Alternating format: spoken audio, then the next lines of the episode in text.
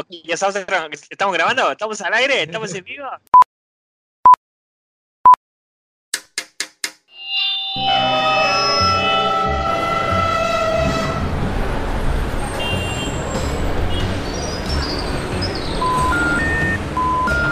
Detrás del audio, un viaje a través de la música, efectos, ambientes sonoros, en fin, todo lo relacionado con la producción sonora en el cine y la televisión.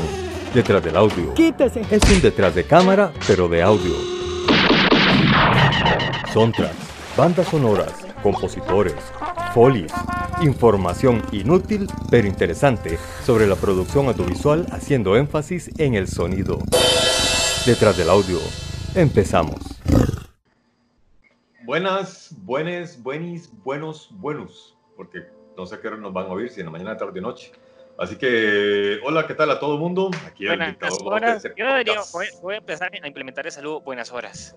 Buenas, ¿Cómo ah, está? mira, está bueno. Buenas horas. Es aplica Está bonito. cualquier- ¿Sí? ¿Está? Está Buenas horas. Ahí. Me Ahí gusta. está. Ya lo vamos a, a- a patentar y inscribir. Ya de una vez el documento. Exacto. Antes de hacerlo, vi- ¿viste? Bueno, vieron que ahora los Redskins, el equipo de Washington, se va a cambiar el nombre porque dicen que es racista los Redskins y todo eso, ¿verdad? Pues resulta que el lanzamiento del nombre no lo pueden hacer todavía porque hay un tipo que patentó 40 nombres de los tentativos que podría usar los maes. Hijo de puta, Ah, tiene madre. 40 nombres registrados. Y uno de esos es de aquellos que yo- Exacto. Lo peor es que él dice, él dice, no es que me volví loco y los patenté todos ahora, sino que los vengo patentando desde el 2014 cuando empezó la primera eh, conversación de quién iba a cambiar el nombre. Y dije, "Ah, yo por chingo voy a empezar a... a- y conocí cuando tenía como 40 y ya el más, entre los que hay ahí, si hay de los que quiere... A la puta. Pero Sí. buen creativo. ¿Sí? Deberían contratarlo más bien. Exacto. No, yo creo que se le salía más rentable a él que le compren el nombre. ¿Y, cu- y cuál es el nombre?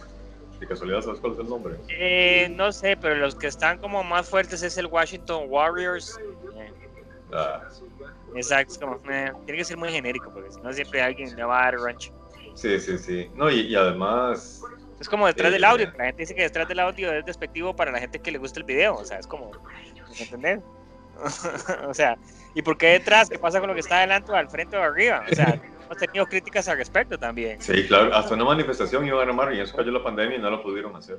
Exacto, Pues, ¿qué, sí, qué pasó con el, el sí. audio? ¿Qué pasó con el medio del audio? O sea, no se puede. Exactamente, sí, reci- recibimos. Y de hecho iban a formar un club de, de antifans, pero ahí, igual no, no, no, no lo lograron.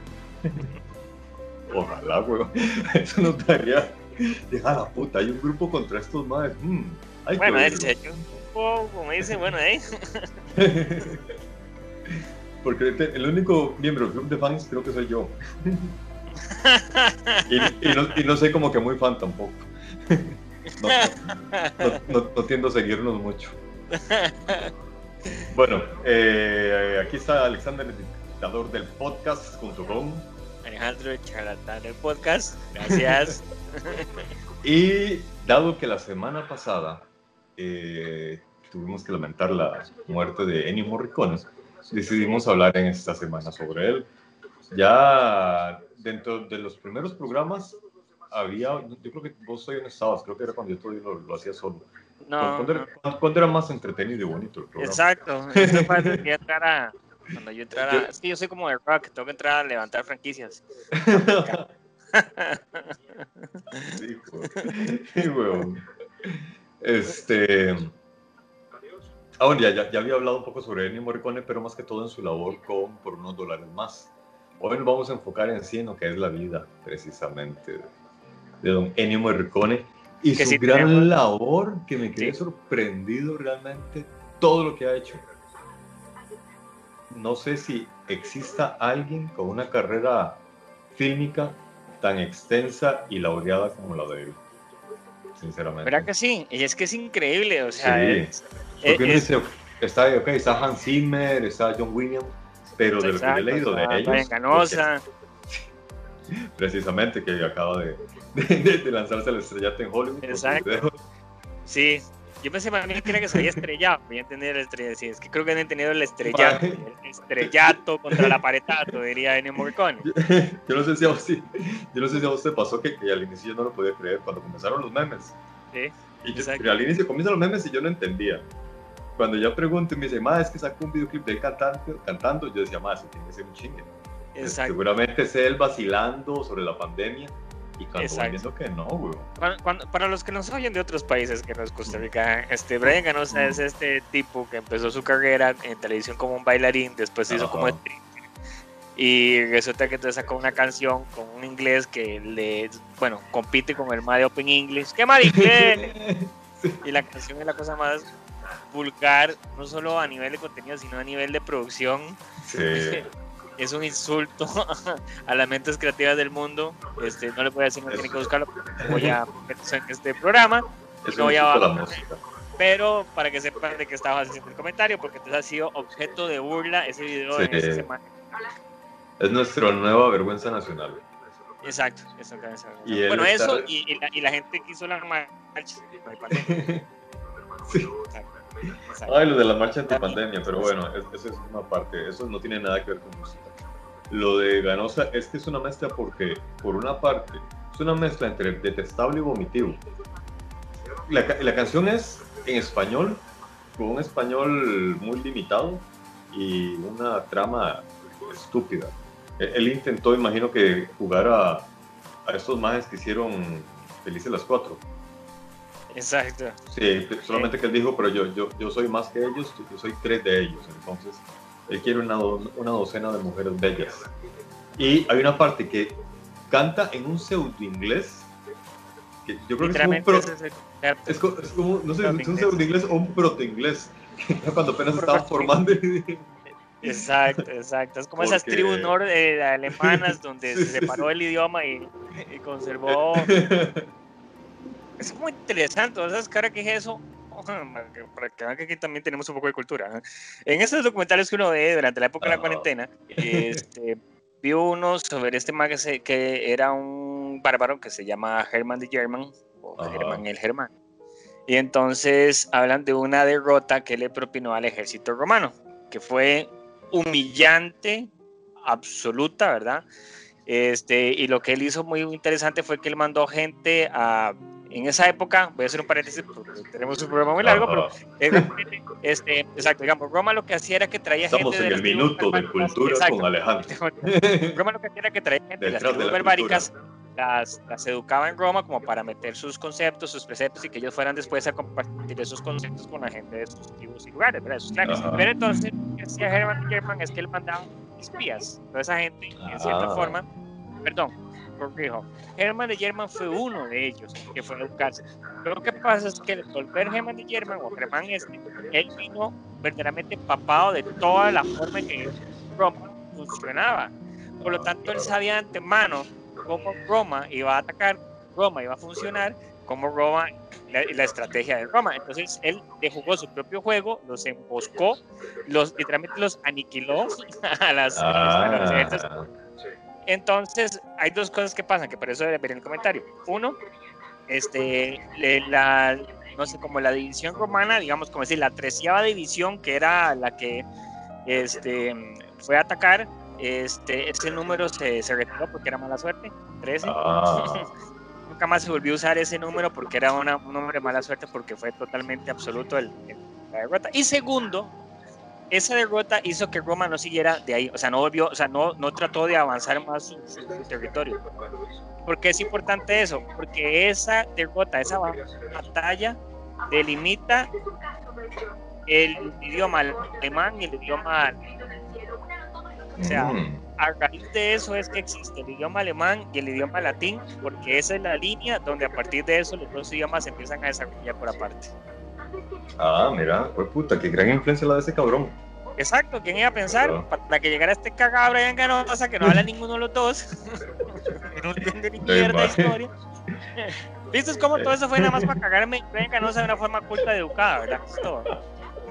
Qué madre. Ni, ni Lelutier lo hace así tan fino. ¿Viste? este, pero bueno, volviendo al tema importante, al- Exacto. volviendo realmente al arte, vamos a, a, con exacto. Ennio Morricone, Ya.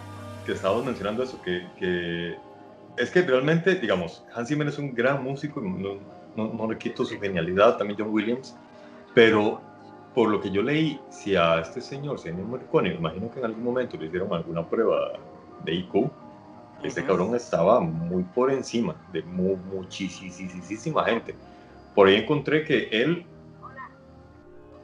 en un, curso que dura cuatro años, un curso de música en Italia, es desde las cunas de, de, la música, un curso que dura cuatro años, él lo hizo en seis meses. Imagínate.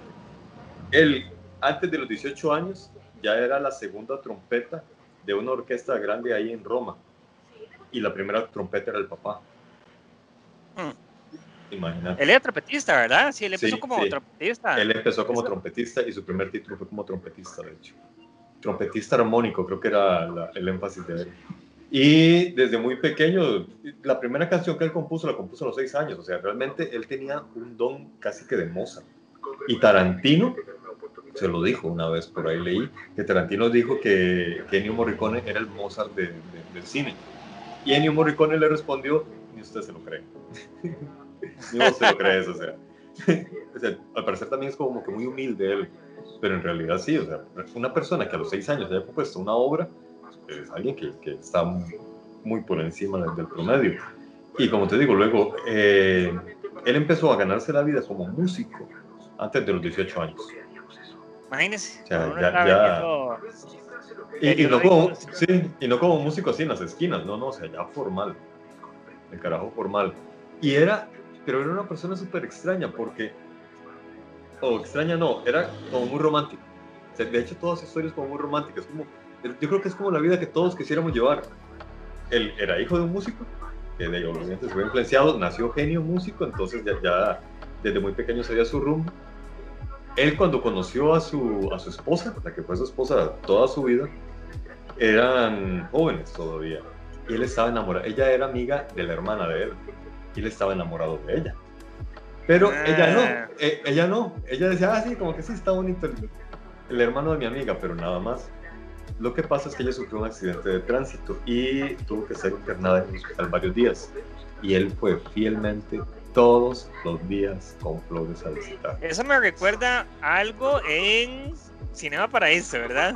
Imagínate, ay, sí, cierto. De, de hecho. Que fue musicalizada por. Por Ennio Morricone. Eh, y esa es una. Dentro, yo ahí busqué las listas de, de los 10 mejores bandas sonoras que, que él hizo y siempre estuvo presente precisamente la de Cinema Paradiso que es un sintón. A quienes no lo hayan visto, se les recomendamos. Recomenda. Yo le recomendaría el corte original. Ahora hay un corte extendido que no es tan malo, pero le mete un poquito de canita a una historia que me parece que está bien, pero me gusta más la original porque creo que hay ciertas cosas que entre menos, más quedan en el aire, es como más uno cierra el resto, haga la redundancia. Es un sintón, es un sintón para mí. Sí. No, no sabía yo del, del, nuevo corte, ¿en dónde lo Sí, está el nuevo corte que lo que es, bueno, no les voy a spoilear, pero obviamente durante la película original hay mucha relación de Totó Salvatore, que es este el, principal, con la chica que la que él se enamora, que básicamente es por lo que está hablando de Morricone. La versión extendida eh, extiende mucho más esa relación a través de ah, Ya. Lo que pasa es que me parece que la forma en que la cortaron aquí es más que suficiente. Sí, sí, sí. Eh, pero porque en realidad cada uno, cada uno hizo su vida por separado. Exacto, entonces Sergio Leone y este, aquí tenemos a, ¿cómo se llama? Giuseppe Tornatore, excelente director. Tornatore. Ahora, que, que, que esa es otra, uno comienza a ver la lista de directores con los que trabajó eh, Ennio Morricone y de bueno, todos grandes, en todo lado, tanto en Italia como en Estados Unidos. Y, Mae, no, no sé si, si vos notaste eso. Eh, uno ve la carrera de él, uno ve las películas y son hermosas, ¿verdad? Uno, uno recuerda por unos, la, trilogía, ¿verdad? La trilogía del dólar, de por unos dólares más, eh, ¿cuál era la segunda? Está por puñado de dólares, por puñado, por puñado de dólares. Y no más lo sea. Ya perdí el hilo, pero bueno. Por ejemplo, aquí encontré una, una lista de, de los directores con los que él ha estado. Está, por ejemplo, bueno, hay un director que que no es como que muy famoso, pero sí tiene una película famosísima, que es Don Roland Joffé, que es ah, el director de, la misión, que de hecho, la misión tiene, no, sé si vos leíste sobre esa película, eh, él fue nominado en el 86 por la, la película La Misión, ¿verdad? Para los que no la hayan visto, todos los que hayan escuchado en Canal 7 una melodía que es como, como sí exactamente que la ponen cada vez que alguien se muere esa melodía la compuso precisamente Don Ennio Morricone para la película La Misión. La Misión es una película buenísima y es, es muy fuerte en cuanto a su contexto. No, no es grotesca porque no, no, no sé cómo se digo, pero sí cuenta una historia de la vida real ocurrida durante el periodo de la colonización o de la invasión europea a, en América. ¿Cómo es el término que uno usa ahora? ¿verdad? Como... la colonización, colonización mis huevos, ok, ya, está, ya nos invadieron, nos despicharon y bueno, ya pasó, pasó, no hay nada que hacer, pero eso fue una invasión y fue un genocidio y fue un holocausto, fue todo lo que quieran que no le quieren decir, pero bueno, fue una catástrofe. La verdad es que la Iglesia Católica, como siempre, hizo una, una jugada horrible con tal de eliminar a los, a los indígenas y literalmente eliminarlos. Pero como siempre hay grupos de la misma iglesia que sí son inteligentes y son racionales y deciden apoyar a los indígenas. Y bueno, ese es a grandes rasgos la trama de la película. La música es muy linda, es realmente muy, muy linda. Y eh, fue nominado, pero no ganó. También fue nominado, ah, no, en el 84. En el 84 era firme candidato. Y según dicen, según leí por ahí, 84 eh, fue con Eres una vez en América. Exactamente, con Eres una vez en América hasta, bueno, el dato que yo encontré decía hasta la actualidad, pero no sé en qué año. Es un, es un, es un tecnicismo.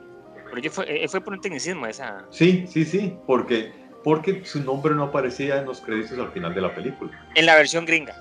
Ah, bueno, imagínate en la versión, en La versión gringa. Ese fue el error, porque como para los gringos solo existe Estados Unidos, ¿verdad? Ajá. De hecho, Eres una vez en América tiene un, una historia que ya solo la historia de vez en América literalmente es una historia, pero un programa aparte, ¿verdad? Porque existen como 700 versiones de la película. La versión original de Sergio Leone tenía 4 horas, de hecho dura 4 horas. Este, se fue a cortar. Obviamente, América dijo es demasiado larga, a veces se en a ver eso. Eras una vez en América, yo la cortaron a una hora y media, 45.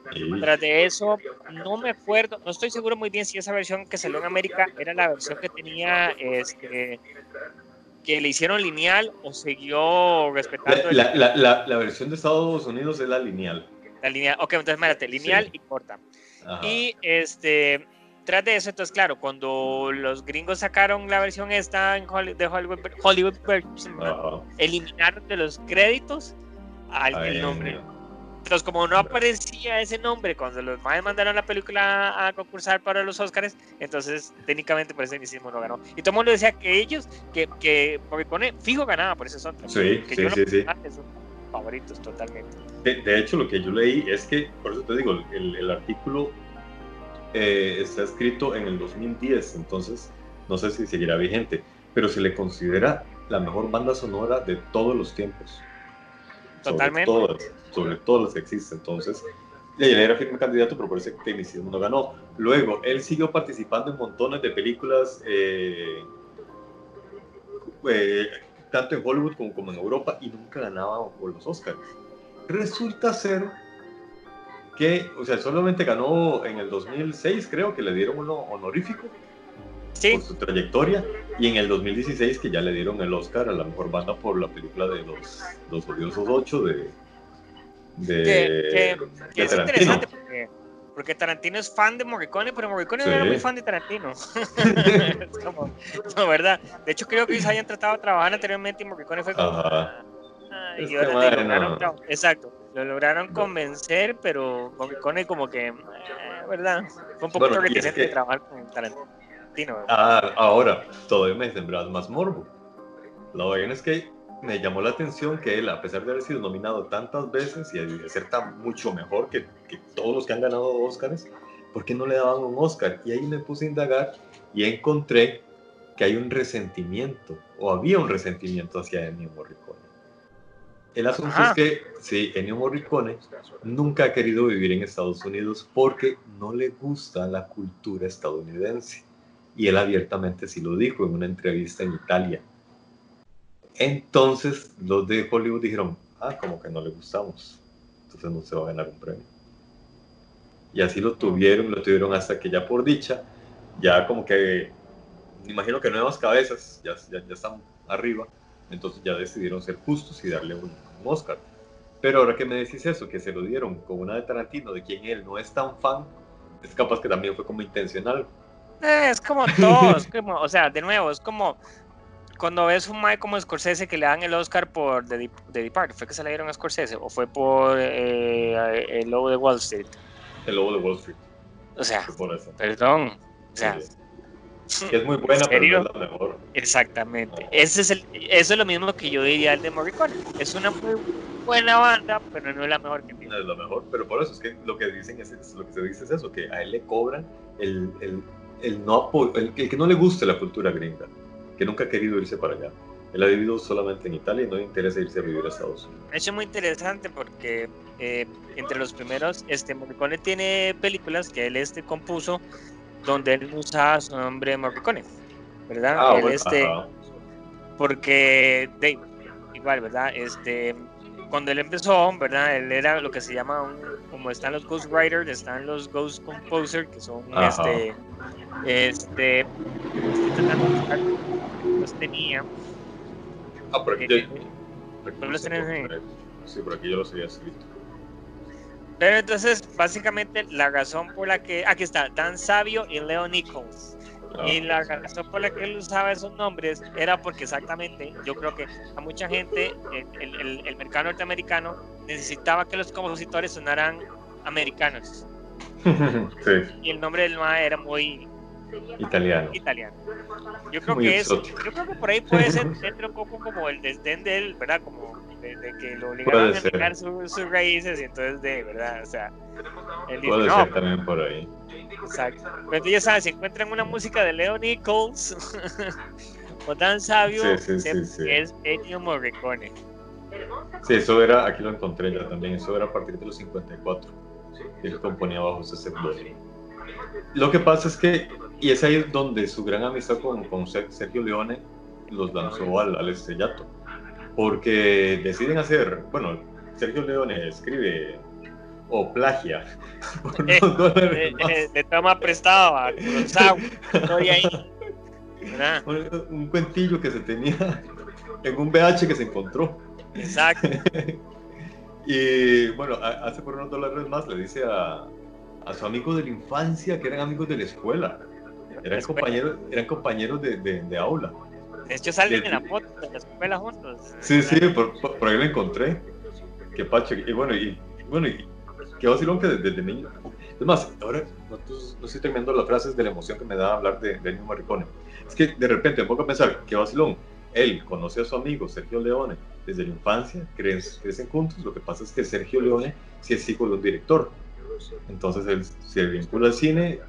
Ennio, hijo de un músico, sigue por el lado musical cuando Leone hace su, gran obra de por unos dólares más y llama a su amigo eh, Ennio Morricone, me pone a pensar también el hecho de que Ennio conoce a su, esposa desde muy joven, se casa con ella y muere y nunca se divorció de ella, siempre fue su, su única mujer. Es como que una persona muy comprometida en todo, ¿verdad? Tanto en la música como en su vida personal. Y es más, en una, en una entrevista que él dio también, él decía que él estaba muy agradecido, de hecho, él, siempre él, él, trató muy bien a su esposa y siempre le, le, reconoció toda su labor. Y él dijo que, que, él estaba muy agradecido de todo el amor de ella hacia él, porque convivir con él era muy difícil. Imagínate, decía, es que yo paso, si no estoy en otro lugar, en otro país grabando, estoy en mi estudio de mi, de mi casa, encerrado haciendo música. Y, no, y aparte sí que sí tenía un carácter este, fuerte. fuerte. es que los, los, genios son así, porque los genios de repente dicen así, yo, sé que así es porque, porque son muy inteligentes. El otro día estaba viendo una, un, mini documental de alguien que hablaba que, que decía que si es, que si es necesario ser así cuando haces una producción. hablaba mucho de directores, en este caso directores de cine, pero si también eso aplicaba a director de otra cosa. Que si tener un carácter fuerte, dominante, es necesario para que vos logras verdaderamente hacer tu visión en una película, ¿verdad? Hablaba mucho del caso de James Cameron, dicen que James Cameron es, ah. sí es el auténtico, así como Alex es el dictador del podcast, este más el dictador del cine, ¿verdad? Ah, chingo dictador que soy yo. Exacto. Porque dicen, pero hey, uno ve lo que saca James Cameron, que, es un dolor de pelotas, de una forma u otra siempre tiende a innovar algo en Sí. industria del cine. Sí, sí, sí. Este, pero bueno, Kubrick, que Kubrick también se decía lo mismo. ah, sí, claro. Entonces, y esto es interesante porque tiene que ver un poco también con lo que hablamos la semana pasada, los directores que más bien se dejan llevar y terminan desconociendo su película porque no tuvieron el, el peso para defender sus ideales. Sí, sí, sí. Pero es que ahí es diferente porque muchas veces no defendieron sus ideales a la hora de luchar contra las, las productoras. Nada más que eso. Pero es que esos di- directores detestables se le plantan a todo el mundo. Le tratan mal a los actores, a los de cámara, a los de luces, a los productores, a todo el mundo. En Exacto. cambio, estos, estos que fracasan como que bajan el moco ante las productoras. Entonces yo, yo creo que va por ahí. Y de yo no creo que, que un director tenga que ser así. ¿Por qué? Porque desgraciadamente hay unos que son así porque se creen genios y no lo son. Hay otros que realmente sí. Y creo yo que también es como parte de- de- del equipo de trabajo. Yo cuando empecé a trabajar en esto, eh, tuve la, la- la dicha de, de empezar a trabajar con, con unos- con un chileno. Y ese maje, y ese maje, dentro de todo, ¿verdad? De, su mal carácter, me enseñó algo que para mí sí es muy valioso en producción y es el respeto de las jerarquías. Sí. Entonces, yo creo que aquí los, los chicos, como no tenemos ejército y, y respetamos a la policía y respetamos a las autoridades, nos da igual cualquier persona que tenga un rango superior, en producción eso sí tiene que ser muy claro. Y si el director quiere hacer una estupidez, de ahí, madre, es el director. Sí, igual yo también recuerdo este, unos comentarios que decía Milos Forman. Ajá. Este, Milos Forman, él decía que, que él, él pensaba al contrario, que lo que hace un buen director, el mérito de un buen director, obviamente, pues es tener una visión, pero más que nada es trabajar con gente que es buena y confiar en ellos en su rol, ¿verdad? También. Entonces dice, lo que me hace a mí un buen director es que sé con quién trabajar en fotografía, en Ah, casting, en diseño, y yo confío en ellos. Y cuando yo Claro. llego a sentarme, yo sé que todo está listo porque todo el mundo hizo lo que yo necesitaba que hicieran. sí, sí, sí, sí. Entonces, es Eso parte de, también. de trabajar como con la confianza de, y bueno, de ahí, Milos Forman slash Amadeus, no puede estar equivocado, ¿verdad? No, y de hecho te iba a comentar, ahora con quién trabajo, que es con, con Oscar Roa, imagino que todos lo conocen ya, eh, con, con- con sus otros múltiples programas. Exacto. Es- este huevón es realmente muy, muy bueno. Y vieras de que él no es para nada grosero. Él da las indicaciones, también es que todos entendemos cómo es el rollo, pero da, da- da las indicaciones, nosotros hacemos nuestra labor y él, las veces que las cosas no, no, no salen o alguien se equivoca, él en ningún momento falta el respeto, no sube el tono. Obviamente sí regaña y, y como debe ser, ¿verdad? Pero en ningún momento sin ofender. Esto es un buen consejo para, perdón, te- te- te- Ajá. rápidamente, yo creo que al decir me parece que es algo bueno, es un buen consejo para toda la gente que quiere trabajar en esto, algo en adelante, es como vos decís, vos trabajas y haces lo que tenés que hacer. Y no digo que es como tener que hacer, el café, sino como que es importante tener esa, eh, ¿cómo se dice? Estar despierto y atento a lo que está pasando alrededor tuyo y saber en qué momento tenés que hacer tus cosas bien y no esperar que te digan que las hagas. Eso yo Sí, creo que es exactamente. Y yo creo que no solamente en producción, en todo. O sea, si, en todo. si todo el mundo en el país hiciera lo que tiene que hacer. Señores, hasta, hasta las relaciones de pareja, hasta las relaciones de pareja, cuando la doña te dice, eh, tenemos que hablar, tenemos que hablar, después tenés lo que tenía que hacer. sí, todos los lados. exactamente. Pero, Es más, ok. No, dilo, dilo, decilo, decilo. En mi casa, cuando yo estaba pequeño, mi, mi- mi mamá decía, Alexandra, lava los platos. Ahí, ahí estaba yo lavando los platos, huevón. ¿Qué? ¿Qué? que me gustaba o no, no, ey, no, pero ella cocinó, mi otro hermanillo hizo tal vara y la otra hizo tal otra, y me tocaba lavar platos, me tocaba. Y ahí, ahí había que lavarlos. Pero bueno, ¿qué ibas a decir vos? No, este, yo sí recuerdo, tuve un jefe que era muy estricto, no lo niego. Y él era de esos que, que, que, que era muy fuerte en su carácter. Pero lo hacía con una, con, con una idea, o sea, es decir, yo sí también le reconozco, de nuevo, uno en la vida también le toca, o sea, viene con el paquete. O sea, cuando uno se mete una. O sea, de todo. O sea, uno Sí. no puede esperar que todo el mundo sea perfecto y lindo y uno tiene que adaptarse a todo y uno tiene que ser, hacer bien resiliente porque hay cosas que, o sea, no, entiende, no tomar todo personal se- Pero digamos, yo sí recuerdo que cuando yo le hacía los guiones a este tipo, era un canadiense. Ajá. Los guiones eran, yeah, baby. Ah, Es- no, hacía los guiones.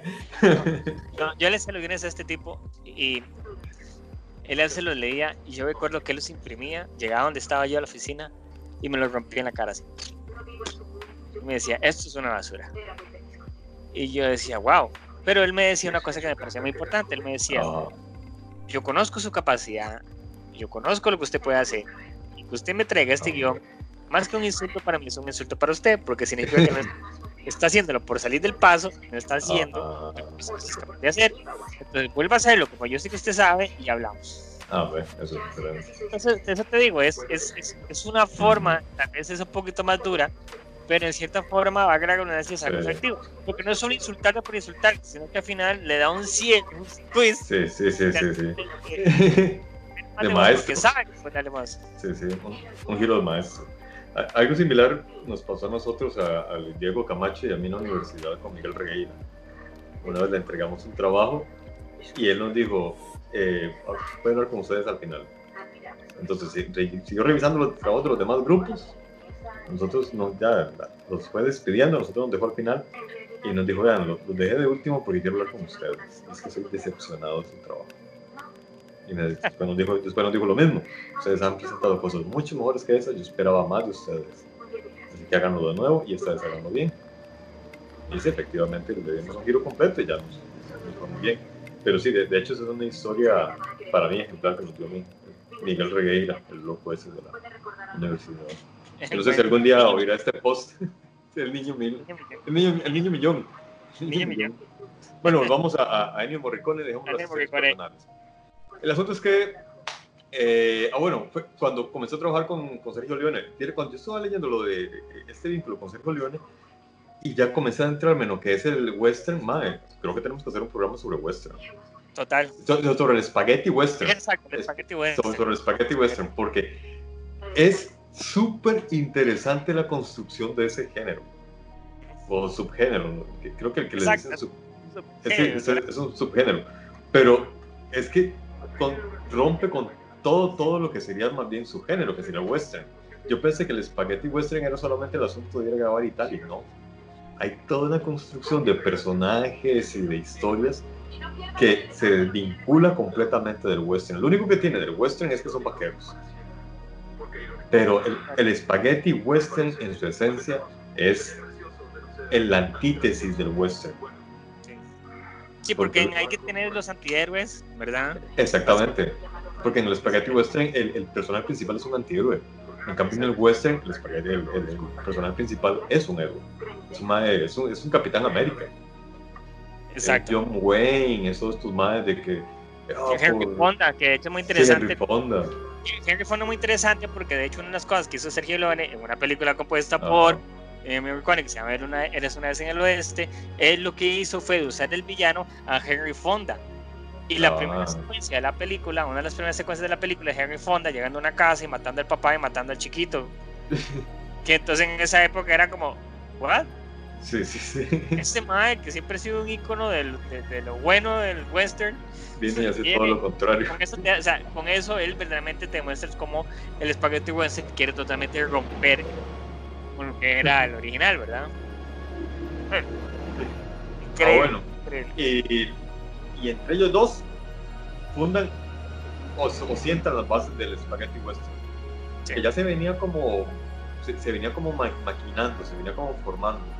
Porque hay un director, no, es que eh, no recuerdo el nombre, no, no lo apunté porque como no tiene que ver directamente con, con Ennio Morricone, no apunté el nombre. Resulta es que eh, Sergio Leone había sido asistente de este di- director gringo, que fue como el, el que comenzó a crear el subgénero del spaghetti western. Entonces a Sergio le gustó este estilo y, y lo montó en su trilogía. Y ahí fue donde es- se le dice, por eso, o sea, esta trilogía del dólar no es la que fundó el spaghetti western, de ahí no se originó, se originó desde antitos, pero fueron los que le, le dieron forma. Entre ellos dos le dieron forma. Y una de las características del spaghetti western es la banda sonora, que precisamente fue la, la, la labor de Ennio Morricone. De hecho, Morricone, el, el soundtrack de lo bueno, lo malo y lo feo, está considerado uno de los árboles o los soundtracks más influenciales, influ, influenciales, ¿cómo es? Influyentes. Influyentes, gracias a la palabra. Influ, influyentes, ¿cómo dicen ustedes español? Influencia. influyentes en la historia. y este está metido en el Salón de la Fama y llegó al número 4 en, en, el Billboard, ¿verdad? Que para un soundtrack. Puta. Y no solo eso, digamos, el soundtrack era una señal oeste, que también es un Ajá. western, vendió 10 millones de copias. Ajá. Que para hacer un álbum score, de solo un score de composición, es básicamente uno de los mejores vendidos en toda la historia. O sea, porque entendámonos que no es sí, un ya. cantado, no es un maluma, sí, sí, no es, es un soundtrack, un score, y se vendió 10 millones de copias. Ya es a la altura de, de Pink Floyd y esas bandas míticas. O sea, que, que, una, que un soundtrack de una película compita en ventas de discos con bandas musicales que se dedican a eso, a, a grupos musicales que se dedican a eso, ya está trascendiendo otra área, está saliendo del cine al, al mercado musical. Exacto. Y eso no se ha dado al inverso. Yo, yo no he visto una banda un, eh, un, un, grupo musical que haya influenciado tanto el cine como en este caso Ennio Morricone ha influenciado sí, la, sí, la, música. Tanto que de es hecho que... no. hecho un montón de homenajes a él. No, y como decimos, ha influenciado tanto que, por ejemplo, ponete a pensar, digamos, alguien, algún decía un comentario que decía, es increíble, por ejemplo, la calidad que tiene la música de Morricone, que, por ejemplo, cuando vos piensas en la misión, esta película de la misión, vos piensas mm. primero en el score que en la historia. Sí. Y la gente recuerda más la película de la misión por el soundtrack que la película sí. propiamente. Sí, sí, sí. De hecho, mucha gente ha oído la canción y no tienen ni idea de la película. Correcto. Y es más, y vos oís el silbido de la canción de, de, de Bueno, Malo y el Feo, uh -huh. y ya te remitís de una vez a las películas. Ves una toma y no sabes qué es. Exacto. Te, te, imaginas a Joe Wayne seguramente de primero. Que por cierto, ese. ¡Ah! Vean cómo me salió, idéntico, ¿verdad? ¡Ah! Es básicamente replicando el aullido de los coyotes. Oh, qué loco. Con razón gustó tanto. Con razón. Ah, bueno, imagínate que encontré la lista de los directores con los que él ha trabajado. Estaban Bernardo Bertolucci, Mauro Bologón, Bol, Boludo. Juliano Montalvo, Roland Goffé, que es este. Darío, Darío Argento. Con, con, Darío Argento, con Roman Polanski. Brian De Palma. Con ah, Brian De Palma también, ese no estaba en la lista. Joe Carpenter, Margaret ah, Livingston, pero... Oliver Stone. Oliver Stone y con, con este con Tarantino que al parecer como vos decís no son muy amigos y luego aquí están las bandas que o la gente que le ha incluido obviamente Hans Zimmer yo no sabía Dire Straits hizo un homenaje a a Ennio Morricone estos son los de Money for Nothing mm. también bueno Metallica eso te iba a decir, hacia eso iba yo. También está Metallica, que de hecho Metallica siempre toca la canción de, de, de Ennio. Muse también, y hasta Ray le han hecho homenajes a, a Ennio Morricone. 70 millones de copias de todas sus composiciones vendió. Imagínate. 70 y millones. Fíjate que yo no sabía, este, este señor perteneció a un grupo que se llamaba el Grupo de Improvisaciones Nueva Consonanza. Puta. Swahili me tengo, ¿viste? Exacto, y una cosa, una cosa. Qué bien pronuncio el francés.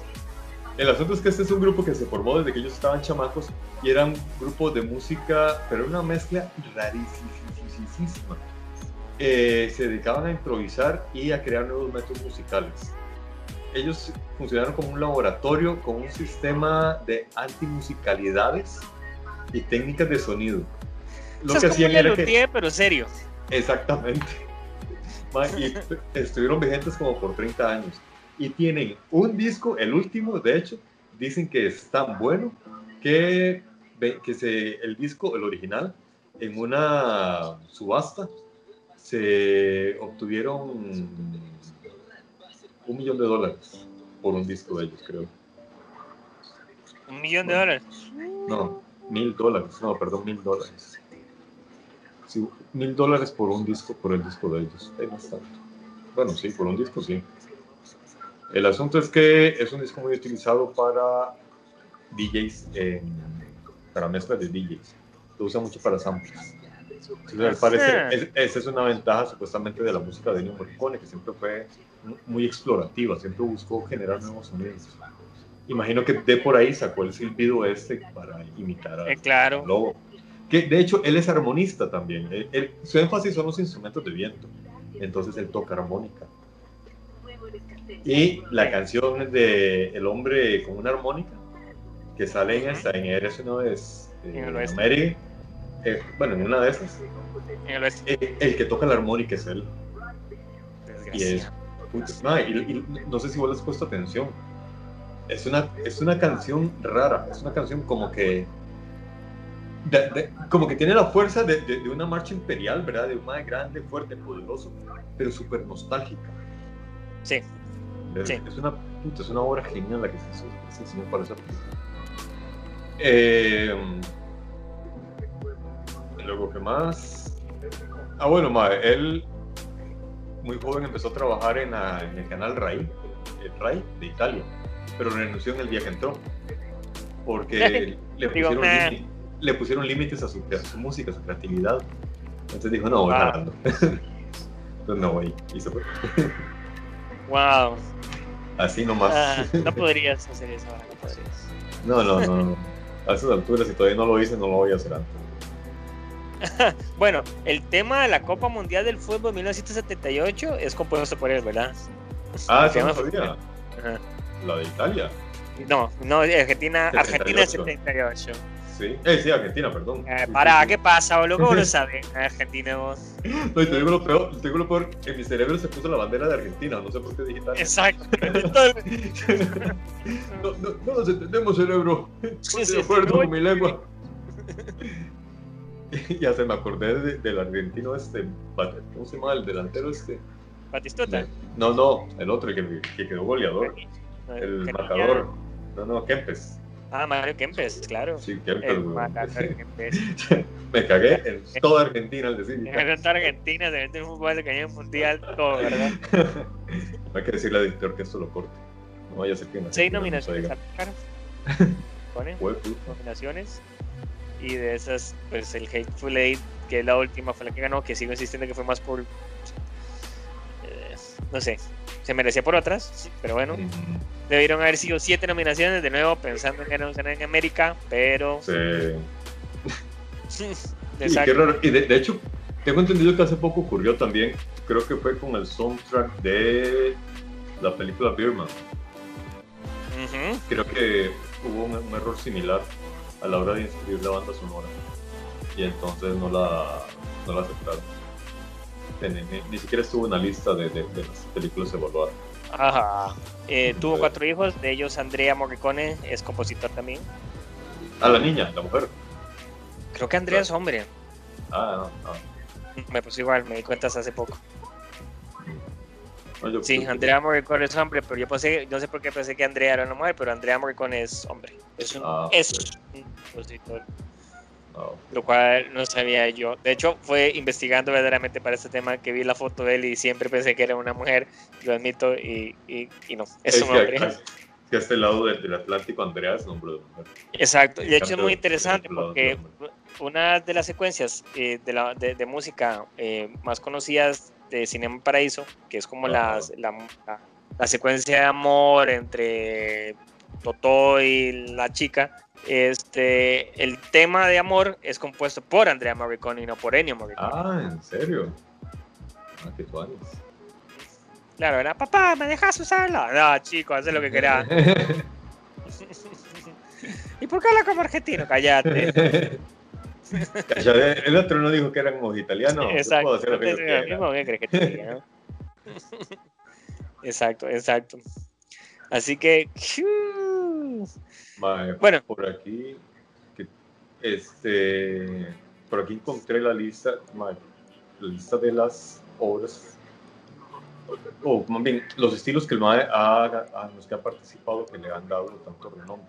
Porque, digamos, a él se le conoce por todo lo que hizo en, en obras de, dramáticas como La Misión, eh, en el western con por unos dólares más. También ha hecho, ha hecho filmes de terror. Yo no sabía que hizo la música para La Cosa. Ah, la cosa que hay que ser más específico. la, la, película de Thing creo que se llamaba. Y también hizo la música para una obra que una vez que hablamos de cine raro, mencionamos esta película. La de Saló o 120 días en Saló. Eso sí me impresionó. Jamás pensé que se me hubiera escrito esa película. Digo, o sea, como no, la, la, música. Sí, no, yo tampoco, yo no me lo esperaba. Y, y me puse a corroborarlo y sí, sí, sí, ahí encontré la lista completa de todas las películas que ha hecho más de 500 bandas sonoras para películas. Y en una de esas está la de Salón. De hecho, eso cuando, cuando, cuando me di cuenta de lo de Salón me puse a pensar que es otro tema interesante para hablar. Eh, porque yo ya, ya se había comentado en algún momento, se había hablado, bueno, este... Porque Salón es una película que tiene escenas perturbadoras, pero ya ahora no tan perturbadoras, ¿verdad? Tipo era más perturbadoras, pero ahora hay cosas más perturbantes en el cine y en la vida real. Pero aparte, es como una mezcla de dos cosas, escenas perturbantes y la presencia de sexo en la película, ¿verdad? De una forma un poco más explícita. Entonces, es interesante como, por ejemplo, un día podríamos hablar de películas donde se usa el sexo explícito en la película como un recurso de la historia. ¿verdad? porque hay bastantes y ahora es interesante la forma en que lo justifican, es como, eh, ¿really? De verdad, hay unas que no considero que sean necesarias, que sí. pero es un tema que me parece interesante. Saló obviamente lo usa como una parte, como un poco de la sodomía, porque obviamente Saló está inspirado en las escrituras del Marqués de Sade, que, es un sodomo, ¿verdad? Bueno, y por ahí va, pero así como Saló hay un montón de películas donde se explora el sexo de una forma más explícita oh. como parte, y entonces es interesante, podemos salir a hablar un poco sobre eso. Ya creo que películas perturbadoras se ha tocado en otros lugares, pero ya, ya, Pero en, el caso de Salón también es que es muy simbólica y, las escenas de sexo grotescas son como para dar a entender el punto de dominio de una élite sobre la... Correcto, ves, por, por ejemplo, ahí, ahí, tienes el justificante, digamos Exactamente. En cambio hay otras, por ejemplo, eso que vos estás mencionando me da la impresión que se, que, que se puso muy en boga a partir de Juego de Tronos que de repente los es que ese es el punto. Es que eh, era como que no, el sexo explícito viene de mucho antes. Ajá. Desde, podemos hablar desde el Imperio de los Sentidos, una película japonesa que es... Ah, bueno, sí. Pero era, era poco frecuente, porque entonces también mira lo que pasó con la naranja mecánica. Correcto, pero ve por ejemplo... Daba, pero poco. Correcto, pero ve por ejemplo lo, lo, importante que es en un Japón, que es una sociedad que en ese momento era súper conservadora, sacar una película así. Bueno. O sea, hay, hay, material, hay material ahí para discutir. Ahora es exagerado. Ahora, ahora, ahora, ahora que decir eso de, del Imperio de los Sentidos. Eh, Almodóvar, él también, Ennio Morricone hizo la música para una película de, de, de este huevón de, de, Almodóvar. Dice Ennio Morricone que él le entregó la música, Almodóvar la escuchó y como que hizo un gesto como de aprobación y jaló y no digo nada. Y que años después, cuando Ennio no sé qué premio tuvo que ir a otro de los tantos premios que fue a recoger. Almodóvar le dijo, le, Almodóvar le dijo que... Gump, y entonces fue a recoger otro premio de nuevo. Sí, algo así. Y que entonces ahí Almodóvar le dijo que sí le había gustado la música que le había hecho para la película. Sí, y, muy, y era... Eh, sí, a mí, Almodóvar me parece muy... muy como si necesitara aprobación, o sea, como ya... Sí, sí, sí. bueno, es trabajo, pero, pero sí, está, sí está esa anécdota. Y luego Ennio Morricone tiene también una fase, una faceta en la que hizo, música para comedias ligeras en sus inicios de su carrera. Y él nunca lo ha negado. De hecho, él dice que son parte de, de, la escuela y dice que hay una palabra en una frase que dijo, incluso cuando pasé a películas mucho más importantes con los principales directores, nunca abandoné ese género por completo. Sí, es que es escuela, al final de cuentas todo es escuela. Es escuela. Creo que lo importante de ese tipo de cosas es lo que, uno, lo que uno se lleva, ¿verdad? Si uno está dispuesto a aprender, uno aprende en lo que sea, ¿verdad? Sí, exactamente. No, y, además es eso, que él, él, le agradece a ese primer periodo de su trabajo como parte también de su, de, su influencia, no solamente de su escuela, sino de su influencia. Y me parece bonito que no lo niegan, no es como los directores de los que hablamos la semana pasada que dicen, no, yo no hice eso, no, dice, sí, yo lo hice, ¿qué? Eran comedias ligeras y fáciles de componer, ¿y qué? ¿Y qué? ¿Cuál es el problema? Entonces me, me, agrada mucho esa, esa actitud de Este, ah, bueno, también encontré algo interesante sobre cómo empezó con la música. Y es que cuando estaban en la Segunda Guerra Mundial, y él estaba pequeño, de hecho estaba ya terminando la, la Segunda Guerra Mundial, su papá fue enlistado al, al ejército. Y Ajá. entonces le entregó una trompeta para que jugara. Y se volvió loco chiquito. se volvió loco con la trompeta y nunca más se le quitó de encima. Y esos son los datos que encontré de Morricone. Ah, bueno, y lo otro es que él también admite que hay dos cosas que admite. Una es, dice que al inicio él entregaba, eh, digamos, cuando director lo contrataba, él entregaba varios bocetos. Y ahí se dio cuenta que muy pocos directores saben de música. Y dice, porque siempre escogían el más malo.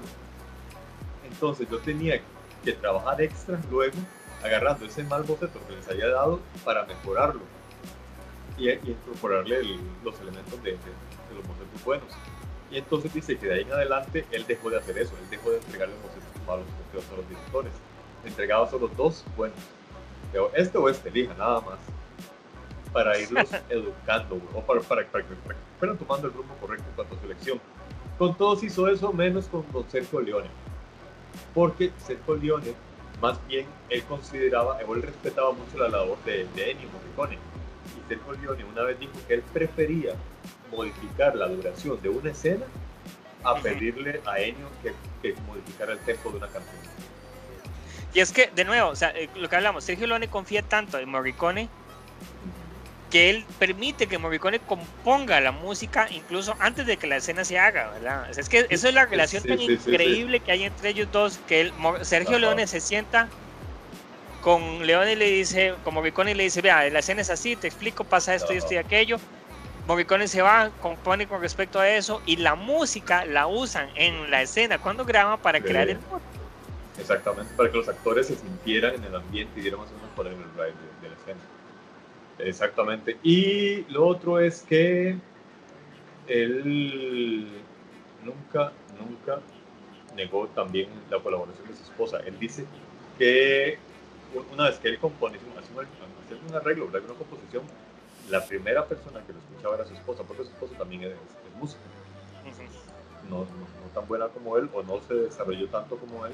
Qué difícil decir que uno no es tan bueno. Es que quién va a ser tan bueno como Morricone. Qué difícil. o sea, es Sí. que la barra está demasiado alta. o sea. Sí, sí, sí. No, pero tampoco quería quitarle mérito, a ella, porque su mérito No, por es- eso, exacto. Es que no, no puedo quitarle mérito a nadie teniendo en cuenta que tenés que. O sea, Morricone. o sea, es como. Exactamente. Y entonces la primera crítica de sus obras era ella.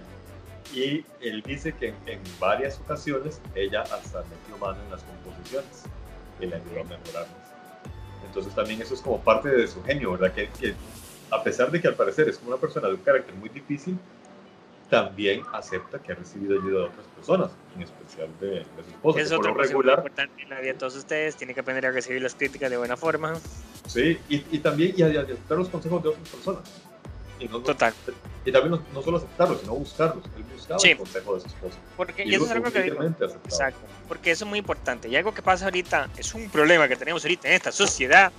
Yo le digo, es que cuando la gente busca consejo, la realidad la gente no te busca un consejo, te busca una validación. Y son dos cosas muy diferentes. Ah, ¿Qué es lo que pasa? Yo, por ejemplo, puedo llegar a donde Alex y decirle, madre, hice esta música, ¿qué opinas de esta música? Y vos me decís, no, es que me parece que le falta esto y esto y esto. Y digo, no, más que vos no sabes nada de música, en realidad. ¿Por qué? Porque yo no estoy pidiendo tu consejo en realidad, sino lo que quiero es que me digan, más, me gusta, me encanta. Sí. Y entonces, si vos me decís que me gusta o que te, que te gusta, me encanta mi composición, te digo, genial, ya, ya lo sabía. Y si me decís que no te gusta, digo, es que vos no sabes nada de música. Entonces, en realidad, entonces, como vos no sabes nada, creo que yo estoy en lo correcto y lo voy a hacer así. Pero vos en realmente no estás buscando que te digan, madre, cambiarle esto y esto y aquello. Y eso pasa con todo en la vida. Y una cosa Sí, entonces sí, muy sí. diferente es buscar un consejo y otra es una validación. Y la gente ahora busca más validación que consejo. Qué consejo, es muy cierto. Bueno, ya tuvimos el minuto de cultura con Alejandro, ahora el minuto de filosofía con Alejandro. Exacto, no, no, exacto. Ahora vamos a ver el minuto El motivacional. minuto, me falta el minuto de cocina. Pancito de natilla. Utilicen tres tazas de natillas. y dos bolsas de pan y ya está. Exacto. Y si tienen un poquito de la creepy, le echan. Eso es para antes, para que les dé la moncha. No, es para que sea el natillas. Bueno, eh, luego otra frase célebre que encontré él que me gustó mucho, que él siempre, a pesar de todo el, de, de todo el peso de, de, de, su nombre y de todas las obras que él ha creado, y a pesar de que muchas veces uno recuerda más la música que la película, él siempre dijo que lo que prima es la necesidad de la historia, porque la historia es la que cuenta la película. Claro. Él siempre dijo que la música no tenía que ser más importante que la película, pero en su caso sí. Exacto, es como, bueno, o sea, Sí, sí. es como, Le, le faltaba decir, excepto en las películas que hago yo. exacto, o sea, eso no aplica para mí, pero para todo el resto de ustedes, Para los mortales, entiendan, mortales, no hagan lo que yo hago. Pues entonces eh, eh, era como vacilón leer todas esas frases porque uno decía, bueno, ay, qué, qué lindo que el madre piense así, que sea tan humilde, a pesar de que en la práctica, casi que sin querer, las cosas le salían todo lo contrario. exacto, pero es también la combinación de, de, de, de- todo, ¿verdad? Es como de nuevo, es la combinación de gente que se deja trabajar mutuamente y entiende cómo cada uno se aporta al otro y mejora su producto, ¿verdad? Ujú. Y, pero es interesante pensar qué sería, por ejemplo, del western sin esa música tan característica de Morricone. Sí, Porque también le da una personalidad específica, le da un feeling, sí. una característica Sí, sí, específica. sí, sí, sí, sí. No, y que de hecho algo que me gustaría que conversáramos algún día es sobre la creación de, de- de esas trinidades, porque dentro de todo este periodo de cuarentena y de ocio y filosofía, y, y cuando me puse a leer so- sobre western, me puse a pensar sobre esa cuestión de, de las trinidades, ¿verdad? La- todas las religiones tienen una trinidad también, el, el dios y, los dioses menores ahí que, que los tres dominan. Y en el caso del cine, si te pones a ver, está el director, el, el compositor de la banda sonora y un actor. Sí, Y cuando esos tres se juntan, sí. independientemente de sus nombres, crean obras increíbles. Y por ejemplo, mira el Spaghetti Western. Tenemos a Sergio Leone, que Ujú. supo hacerla con todas sus películas, aunque la primera ya se demostró, y de hecho se demostró que fue un plagio. Mm, Es más, ah, y, y Kurosawa dijo de que había más ganado, había gan- porque como ganaron el juicio, ¿verdad? demandaron a, a Sí. Sergio Leone por el plagio, lo ganaron. Entonces, eh, parte de, de la condena era que de las regalías de por unos dólares más iban, parte de esas regalías eran para el director y el guionista de, de la versión japonesa. Y dice a Kurosawa que él ganó más plata con esas regalías que con la película de él. Entonces, imagínate, te- tenemos a Sergio Leone, tenemos a Ennio Morricone y tenemos a Clint Eastwood. Que igual, que igual, igual no lo querían en su momento para hacer películas de western. Eh, para nada, es que él no era, no, no tiene el porte. O sea, Clint Eastwood sí. para el western, vamos a ponerlo así, Clint Eastwood para las películas de western es lo que fue Bruce Willis para las películas de acción con Duro de Matar. O sea, todo el mundo se burlaba de Bruce Willis como un personaje actor porque venía de comedias románticas. Ah, Y sí, la gente incluso, en, eso paréntesis, pero por ejemplo, la gente cuando salió el trailer de Duro de Matar y sale Bruce Willis, la gente se levantaba enojada del cine y decía, yo no voy a ver esa basura. Sí, Fue tanto el backslash que tuvo eso que tuvieron que quitar a Bruce Willis de los pósters de Duro de Matar para que no fuera a ver Duro de Matar. solo, solamente parecía el edificio, creo. Eso mismo es lo que pasó cuando la gente dijo, Ajá. Clint Eastwood va a salir en Spaghetti Western. O sea, es que la gente decía, no puede ser, ¿cómo vas a poner ese matan en Clint todo por algo? Jamás. Sí, sí, sí, sí, sí. sí. Y ahora es. Y, y tan mal actor, porque Exacto. realmente no actuó para... O, o es mal actor o siempre hizo el mismo personaje. Yo creo que le pasó un poco como, como Schwarzenegger, ¿verdad? Que, o sea, es como Schwarzenegger lo pones en Terminator, el más le dicen nada más, párese ahí, no hable mucho, haga esto, que es lo que usted puede hacer en ese momento, conozco su limitación. Y solamente mire, mira a cámara y ya. Exacto. Mire para allá, mire para allá. O sea, Pero bueno, y entre esos tres, pero- entre esos tres se hicieron requete famosos. Hicieron cinco porque realmente no tenían plata. para- eh, Tenían tan poco presupuesto que la ropa del personaje de Clint Eastwood, del hombre sin nombre, es la ropa de él. es cierto. Eh, imagínense, no había No, plata para que se ojo. Exacto. Y esa ropa es la misma que se usa en todas las películas. en las tres. En las tres películas. O sea, no es que sí, ya sí. No, no, no es que tiene un lugar. No, es la misma ropa. Eh, que Creo que no la- eh, lavarla. Exacto. y- Exacto. Eso te iba a decir. Incluso creo que no se lavaba. Creo que la. en la ¿Cómo se llama? El, el- La sacudían nada más. Exacto. Es que si la dañan, si, si la Poncho. El poncho no, el poncho sí. no se lavó. Y vos lo ves, entonces, como se ve más percutivo conforme va pasando las películas, pero es Sí, parte sí, de. sí. Ah, eh. No, es que el diseño de arte era así. Exacto, claro. eso era- Exacto, eso era. No había pensado eso. Pero bueno, el asunto es ese, que, que entre esos tres se juntaron y formaron esta, esta trilogía, que de hecho formaron una trilogía. ¿Y qué vacilaron? Porque Sergio Leone como que le gustaron las trilogías. Se fue de trilogía en trilogía. Y siempre trabajando con, con Ennio Morricone. No, es que los tríos son... Digo, no, las trilogías.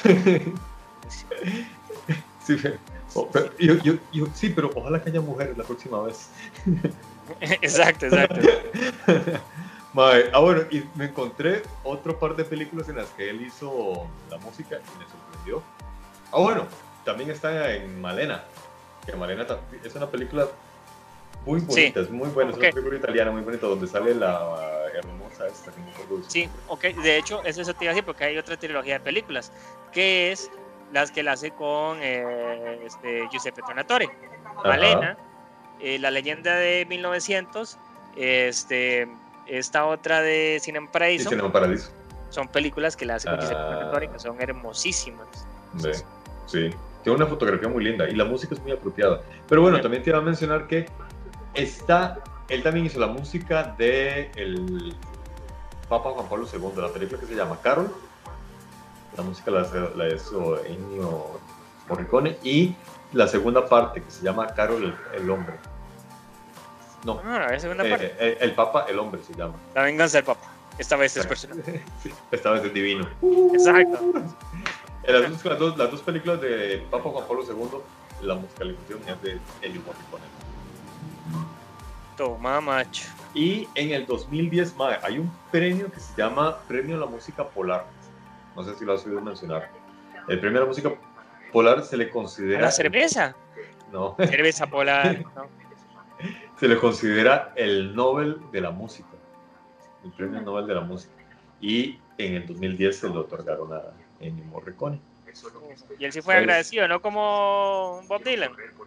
No, Digo, No, pero es que- Lo, lo, lo ay, no, es, una historia rara. De hecho, yo creo que Bob Dylan no fue porque hasta él mismo considera que era una, que, era una cosa absurda lo que estaban haciendo. no entiendo cómo llegamos a eso. O sea, o sea hay Bueno, una justificación. Me encanta le- como racional de los madres explicando por qué parece que Bob Dylan era necesario como su letra de folclore de la cultura, pero igual sigue siendo como. ah, Sí. Como, eh, y no hay Eh. escritores que también hicieron eso. y, y- y- y de verdad, yo no sé, o sea, aunque suene feo decirlo, yo, yo no sé si en realidad a alguien se le ocurrió hacer eso como una estrategia para subir ratings o popularidad del Nobel, pues si de pronto el Nobel hubiera perdido importancia. Y entonces, es este. Yo creo que desde el Nobel de la Paz, desde el Nobel de la Paz a, a Obama, yo creo que los Nobel han perdido mucho prestigio. Ya creo que ese fue el día que todo el mundo dijo, ah, esto es como los Grammys, es por ventas, no es por mérito. Exacto. Y seguramente intentaron reivindicarse con Bob Dylan, pero no, no, le, le fue le fue el tiro por la culata. Pero bueno, el asunto es que este es uno de los premios más que tiene Ennio Morricone, el, el, el que vendría a ser el Oscar a la, a la, a la mejor música. Y Casi. eso es lo que tengo para contarles. Bueno, eso es lo que tenemos para contarles en una hora de programa Sí. y 11 minutos para que vean que... A la puta. No, pero hay que cortar como 5 o 6 minutos en los que... Ah, cierto, que este se fue a hacer una llamada importante. Sí. Así Bueno, es. Y... ¿Qué más? Este, no, pues yo diría recomendaciones si quieren empaparse la música de Morricone. Ah, sí. Érase una vez en América, Érase una vez en el oeste, en la trilogía del western, Sí, del Spaghetti Western, Spaghetti Western. que las tres son con Clint Eastwood. Exacto, estamos hablando como de las más conocidas, ¿verdad? Ya después. Eso sí, quieren- son películas, prepárense porque son lentas y largas. Eso, exactamente. Esa era, a eso obvio me parece muy bien lo que acabas de decir. Sí, Tienen que este, estar un poco preparados al ritmo de, sí, porque es otra escuela de, de cine, es Ajá. otra época. Y de, de nuevo, por ejemplo, si ven vez en América, si pueden ver la versión extendida, que son como cuatro horas, que de hecho son, no sé, la pueden ver en dos sentadas, ¿verdad? No se van a repetir. La, la, la historia es súper hermosa y, y la historia y es una de mis películas favoritas, definitivamente. Y, el score es increíble. O sea, esas películas lo que tienen es que si están buscando pichazos y balazos y disparos, Exacto. no, no, no van a haber muchos. exacto, Pero lo que tienen que valorar es la fotografía, exacto. que e- eso es lo que tienen, por, por eso las películas son tan lentas. Los Porque hay encuadres, mucho, exactamente, porque son, son literalmente cuadros. Son, son géneros, que, son géneros que incluso para nosotros que trabajamos en esto crean, han creado estilos de grabación, de encuadre de nuevo, o sea, Sí, vos te dicen, exactamente. tal, este, haga esta con una abierta, Ujú. asá, porque hay formas de contar la historia que vienen a partir de este tipo de películas. ¿verdad? Sí, exactamente, Digamos, exactamente. eh, Sergio Leone como que con es, es clásico, pero, si él- pero Sergio Leone una cosa que él tenía es que él empezaba sus películas sin un solo sonido, sin diálogos, y las secuencias de las películas de, de Sergio Leone usualmente empiezan con una larga secuencia en silencio, Ah, donde de los personajes, los gestos de ellos es lo que lo dice todo, son súper tensas, son muy interesantes. Y eso es una escuela, porque ahorita uno está, "Ma, ¿dónde está la balazo? ¿Dónde está la música? ¿Dónde está? Mira, Sí, pará". sí, sí, sí, sí. Más bien, ahora, entre, entre más impactante sea el inicio, mejor. Exacto, exacto. Entre más ruido haga, entre más disparos, entre más eh, cosas así, llama más la atención, pero no, ese, ese cine era, era, pues, muy diferente. exacto. ¿Qué tal? Te, propongo otro tema, o sea, se me acaba que te propongo otro tema ahora. ¿qué tal películas que estén inspiradas en cómics? Uy, mae. Uy, de hecho, mae, me encanta la idea porque vieras que he estado viendo, tengo una amiga que es muy fan de, de las películas japonesas, de los animes, Ajá. y he estado viendo mucho la casa de ella, mae, y estamos viendo un vergazo de mae. Me, me encantaría entrevistar a alguien que esté pero muy empapado en el cine japonés de animado. ¿Qué hijo de puta género más lindo, mae? Es una forma también muy estética de, de- ¿qué de- de contar Name. las historias. Dime que, Eh, dígame que vio Your Name. No, eso no lo he visto. No, no, ah, eh, mírala. Ajá, la voy a buscar, mae. De hecho, ahora en la tarde le voy a decir a ella que la veamos. Mae, vi una que es de una, de una gente pequeñita. Ajá. Mae. El estudio G- Ghibli. Ah, bueno, de, ajá, de, de, bueno, no sé, otras que El esa. estudio Ghibli es el de, bueno, el de, el de este ma de Miyazaki. Ah, pero no es de bueno, Miyazaki, pero es de- del estudio. es de él, ok. Mae, y vi que ti- tienen como un, también, ellos como género tienen una estética. En, Sí. en cómo contar la historia, porque en realidad no te cuentan historias del bien y del mal, te cuentan historias de hechos, de- digamos, de, de- historias de vida. Exacto. Eh, el, el fin de semana vimos una, la, la- los niños lobo. Ajá. La de la libélula la viste. La de la de Vilero también la, la No, esa no, la empezamos a ver, pero eso no, no, no la hemos visto. Es que esa- Eh, uf, hay- hay- o sea, podemos hacer una, una, una Ma, solo el- de pe- película sí. anime, es hermosísima. hay unas- ma, no, y es eso, es que tiene, tiene una, una estética y una forma de contar las cosas que no, está, no he visto en ningún otro tipo de cine. yo, yo, Entonces- yo en lo general, y eso siempre lo he dicho con el anime y con todo en general, Ajá. que siempre le he admirado a Japón, es su libertad de historias, es Sí. su apertura a contar lo que sea Sí. y no suavizarlo, nada, o sea, la historia la quiere contar así y así es, punto, y se acabó. Pero le meten elementos surrealistas. Claro, exacto. O sea, tiene- esa, pero, la no, pero eso viene de, de igual de lo mismo por la libertad que tienen a la forma de contar la Ah, historia. hombre. Sí, sí, sí. O sea, ellos Bueno, dicen, "Ma, hay que de- contar la historia", la o sea, o sea, perdón, o sea, no sé si has visto Batman Ninja. No. Batman Ninja, señores, o sea, Batman Ninja es así como lo oye. Batman Ninja. Como el Velocipastor. No, no, no, esto es Batman, o sea, esto es. Pero es que entendamos, siempre a veces cuando salen estas varas de, "Ma, esto es una película de un animado de superhéroes de Marvel animado Ajá. por Japón. Entonces, claro, son los más de anime de Japón haciendo un, un cómic o una historia Ajá. americana nada más ilustrada como un anime. No, Ajá. aquí en Japón que llegó y dijo, vean, más, quiero hacer una película de Batman, pero la voy a hacer Japón. Ah, O sea, la puta. Es Japón haciendo una película de Batman. O sea, y la historia es una cosa. O sea, eh, no les puedo explicar todo lo que los elementos. O sea, Eh. cuando ustedes ven esa película, esa, esa, esa sale o sea, es como ¿verdad? O sea, todo lo que puede pasar en un surrealista, Sí, todo man. así. ¿En dónde lo viste? Eh, está en Netflix. Ah, ok, lo voy a buscar para verlo. Lo, lo vamos a buscar. Búscala, búscala. Batman, pero exacto, de nuevo, tienen que verla. Eh, ¿Verdad? Sí. O sea, con, con, Entren, entren- entren en paz consigo mismo. entren en paz, pasemos. Si están, exacto.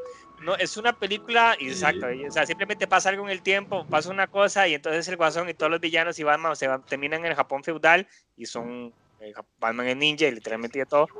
Pero eso hasta ahí va normal. Después, o sea, la película es todo lo que uno puede estar en una película en Japón. Todo, a nivel de estética, a nivel de historia. Entonces tienen que verla con eso en la, con la mano en el pecho. Pero eso vamos de nuevo a lo que estamos hablando. Japón tiene esa libertad de hacer esas cosas. Sí. Sí, sí, sí. Bueno, eh, otra película para recomendar de Don Ennio Morricone, La Misión, Cinema Ah, buenísimo.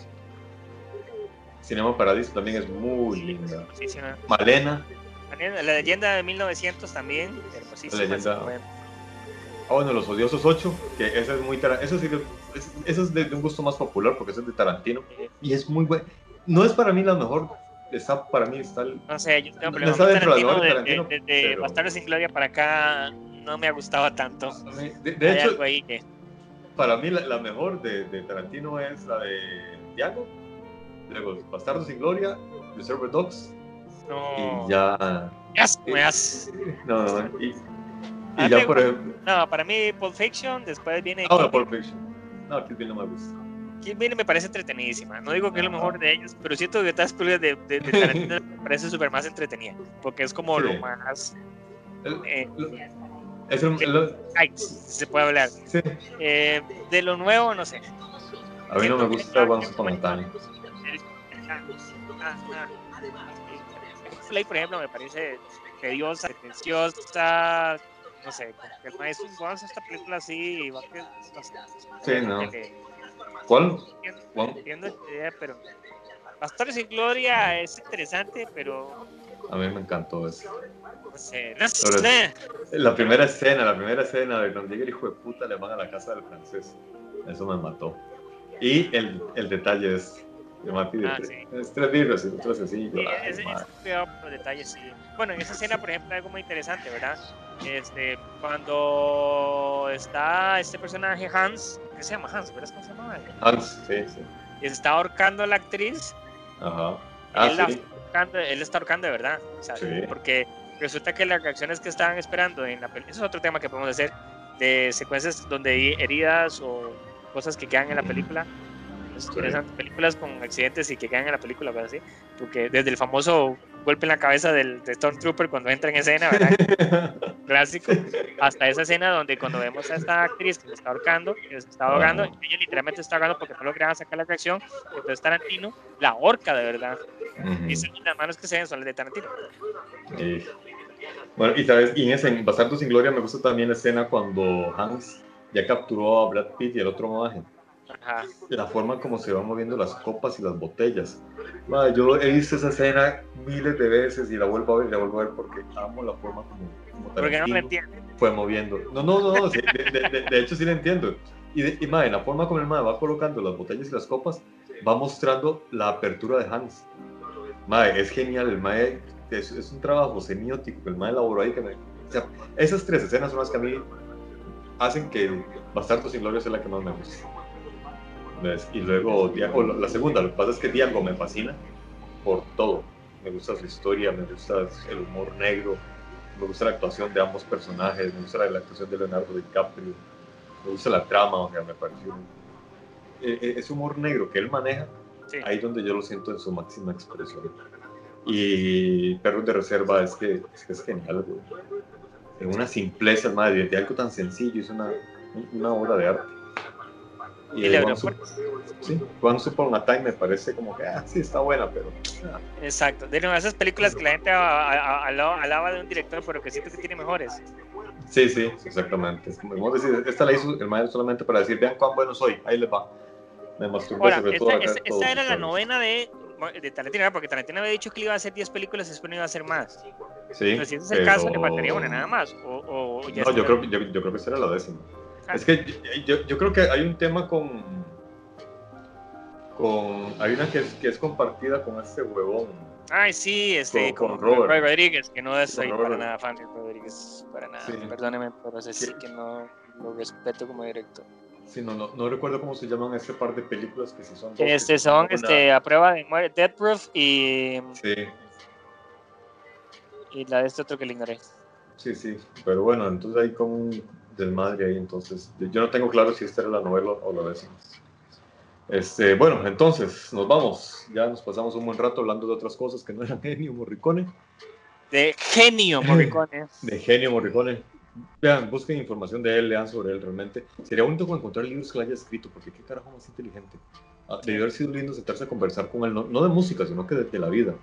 Pareciera que es un señor muy sabio. No, una, una conversación que hubiera sido impresionante para mí sería sentarse a hablar con Morricone y con Asimov, por ejemplo. Me café con ese par de tipos. Imagínate, weón. Humberto Eco, un triba así. ¡Uh! No, aparte me cae mal.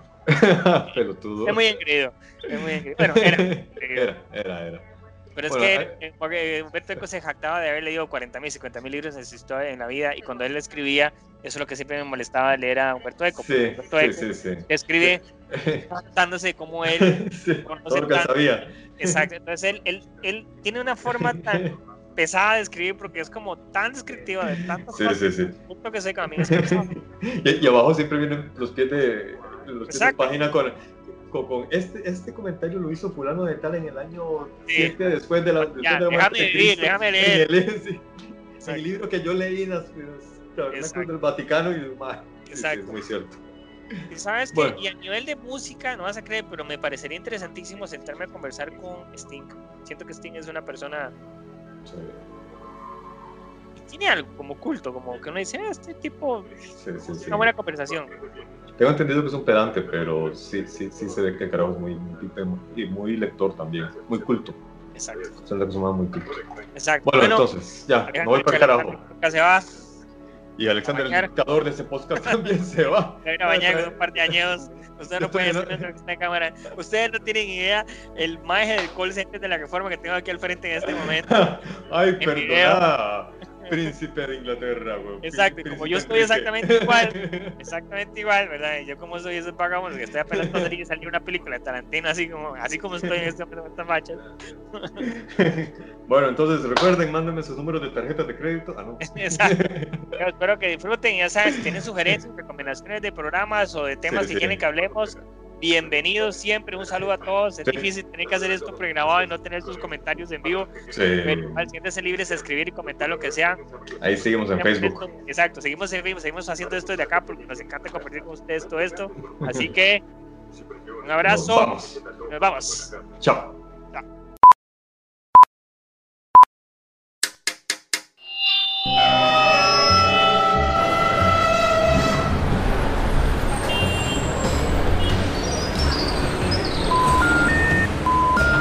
Detrás del audio, un viaje a través de la música, efectos, ambientes sonoros, en fin, todo lo relacionado con la producción sonora en el cine y la televisión.